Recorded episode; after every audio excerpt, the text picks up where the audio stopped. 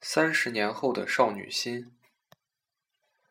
说起来，妈妈和我说起对广场舞的向往与羡慕，大约是在五年前。那时，广场舞在南京兴起不久，还没有像今天那样成为新闻一角，随意调侃与批评的对象，也远没有如今的繁繁多与红火。妈妈说这话的时候，还在一户人家打工，每天清晨五点半起床，从大姐家转一趟公交，到那户人家附近的菜场买好一天的菜，然后打扫卫生，照顾病人，在下午三点做好晚上的饭菜，再坐公交回大姐家，准备一家人的晚饭。这户人家在附近开一个网吧。爸爸便是网吧旁边租了一个小小的三四平米的小货小卖店卖杂货，平常吃住都在吃住都在店里。我在学校读研，每个周六去店里换爸爸换爸爸回家一次。这时候妈妈下班后总要绕过来给我带一点菜，茭白炒肉丝、黄瓜炒鸡蛋之类，让我晚上吃。有一天傍晚，我和妈妈一起在大姐家附近散步，看见一对跳广场舞的老头老太。妈妈忽然说：“等我老了，不用上班了，我也要像这些老头老太一样，天天出来跳一下舞，那多舒服啊！”我听了难免有些心酸。那时他也五十来岁了，已经可以说是老，或者至少老之将近。虽然他自己不愿目睹目睹自己为老。但那时家里生活一般，每个人皆很刻苦的活着。我只好安慰他，到时候当然可以想跳就跳，一面暗暗想着，要是这一天能早点来就好了。三年后，妈妈终于不再做这份工作，而只住在大姐家，照顾一家人的生活，洗衣、做饭、收拾屋子，接送家里两个小孩上学、放学，虽仍然辛苦。但比之从前也是轻松许多。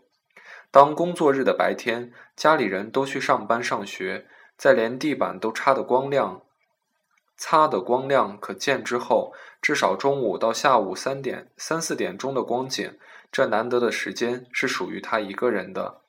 他随便吃一点面条，或者炒一两一两个素菜当午饭，在客厅里看会儿电视，觉得困了。就到小房间里躺一会儿。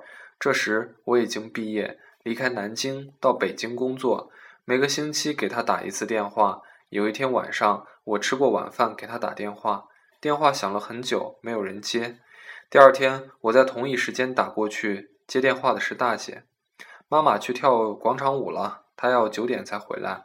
我有点意外的惊喜，问：“咦，妈妈会跳广场舞了？”大姐说：“嗯。”她现在每天晚上都出去跳。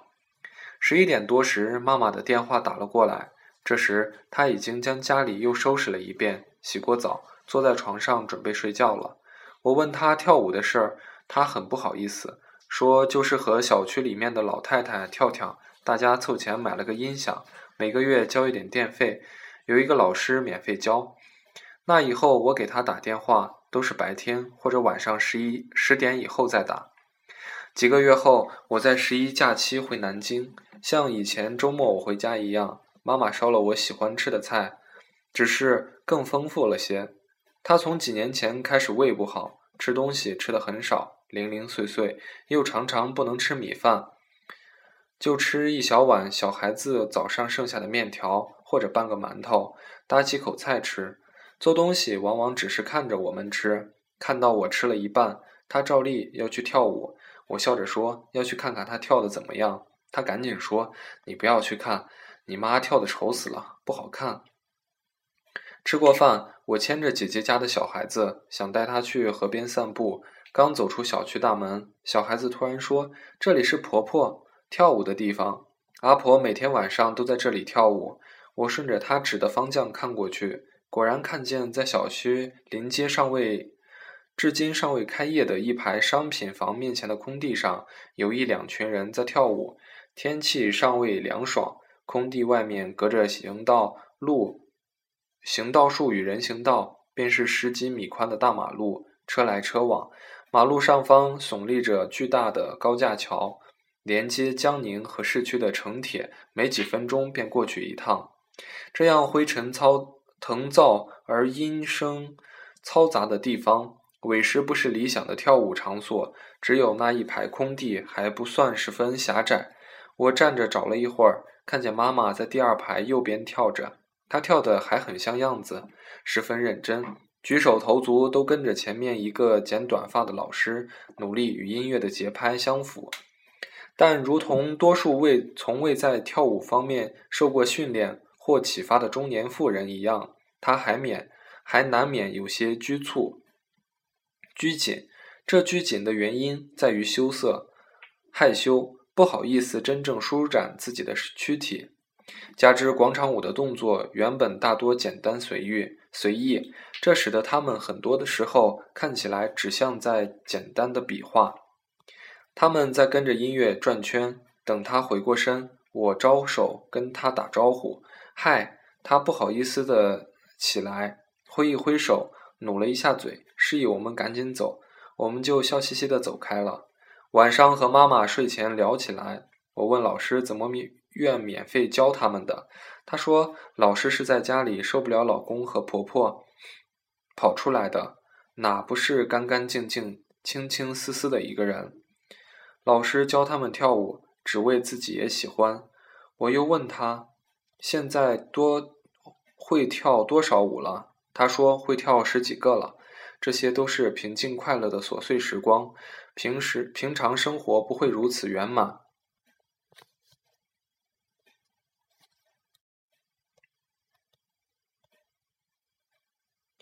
这些都是平静快乐的琐碎时光，平常生活不会如此圆满。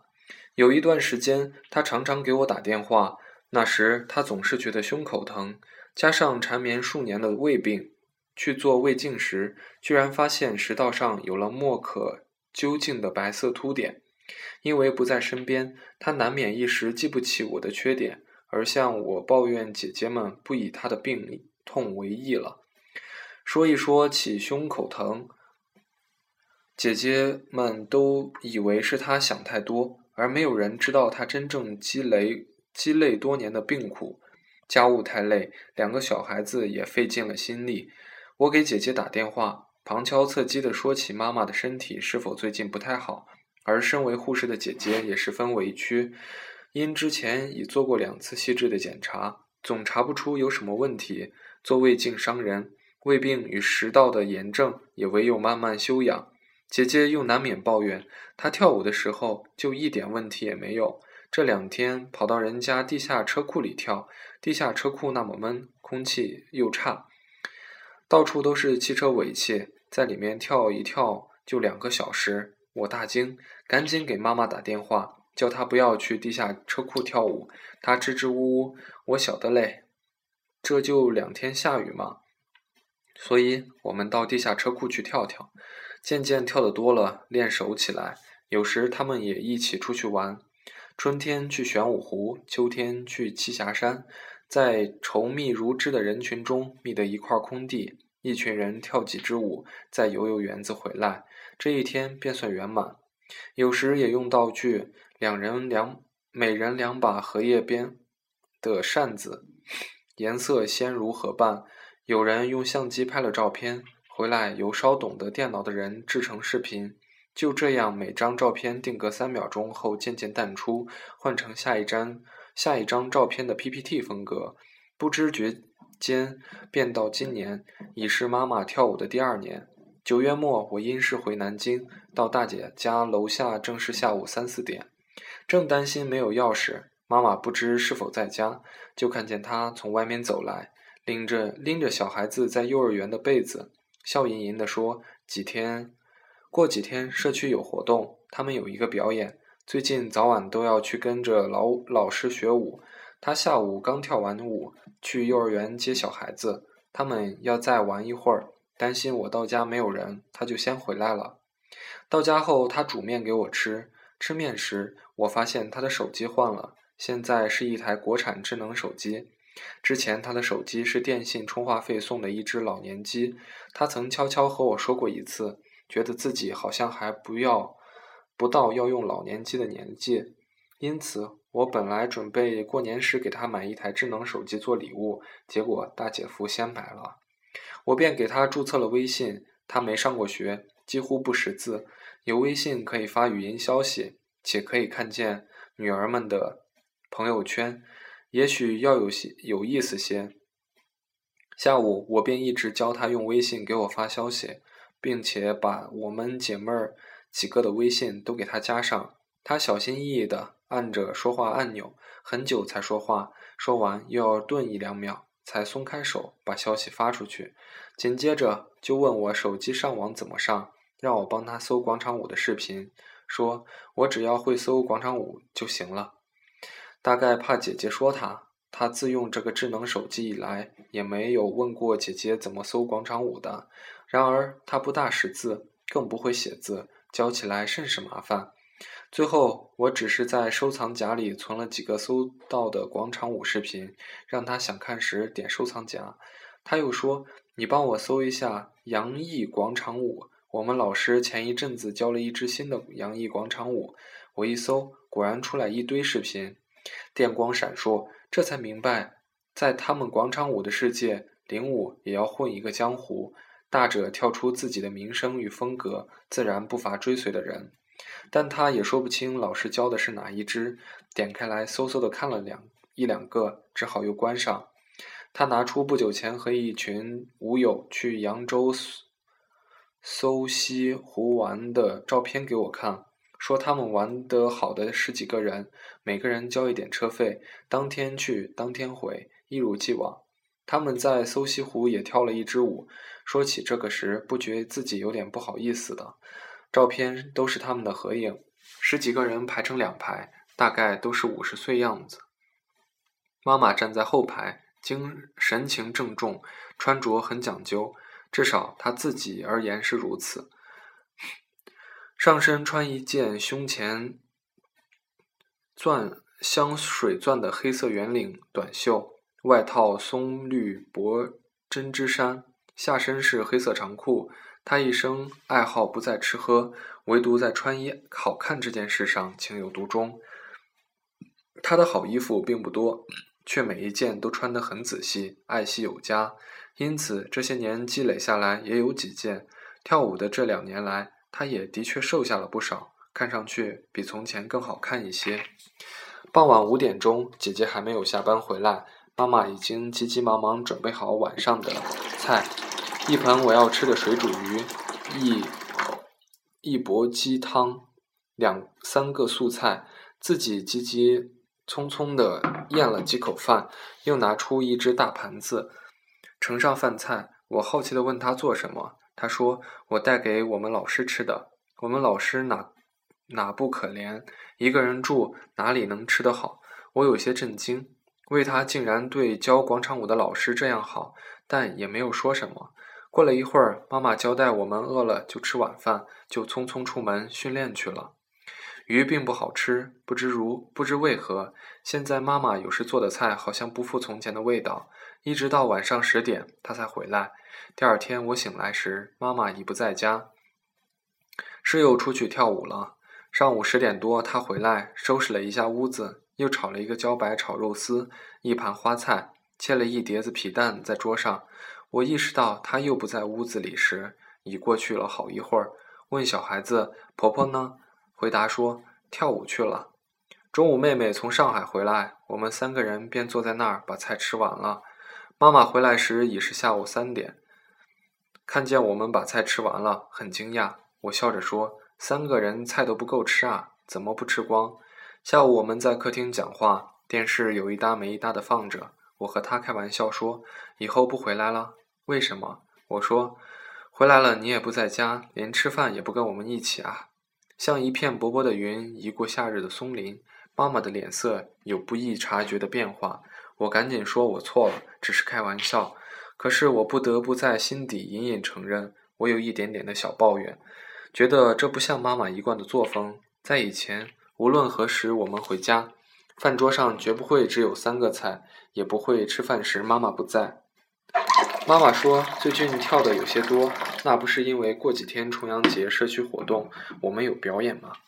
我赶紧补救说：“你们真的很认真。”我要是有这种认真的心，大概早就做了很多好的事情了吧。你好好跳，我刚刚只是讲着玩的。一时我心里十分愧疚，为自己竟对他说出这样的话。他年轻吃，他年轻时吃过很多苦，在饥荒中长大，已属不易。家里六七个兄弟姐妹，他是老大，很小就下地种秧、插秧、种田、打稻，和外公一起走十几里、几十里山路上山砍柴。二十岁和爸爸结婚之后，漫长的二三十年中，都是和爸爸一起负担起这个家庭的重担。在我从小的记忆中，妈妈是极能吃苦、能干的。做事干净而利落，一方面是性格使然，而根本的原因恐怕便是生活的磨砺所赐。而现在家里觉得妈妈一跳舞就什么病都没有了，和妈妈现在只记得跳广场舞的人，显然不只有一个。因为一直都约束在束缚在家庭中，直到现在，妈妈终于有机会稍稍去追求她所喜欢的事，即使是被年轻人认为是俗气。嘈杂的广场舞，就连家里人也不能十分理解。我一直自认为相当理解和支持妈妈去跳广场舞这件事，对新闻里一拥而上的批评不以为然。实际上，仅仅因为中午没有吃好，我竟然就生心生委屈和埋怨。我想起五月我回来时，和妈妈一起去鸡鸣寺，寺外一道墙圆墙上，一大丛盛开的蔷薇从高处。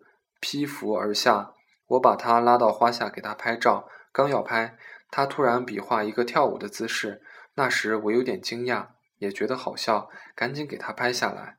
如今想起来，跳广场舞不过是他因为太过困苦而几乎从未有机会呈现的少女心，在三十多年后的重新萌发罢了。虽然愧疚，这句话还是不可避免地产生了影响。第二天早上。妈妈就没有再去跳舞，直到傍晚，她又端着一盘子饭菜出门，我才松了一口气。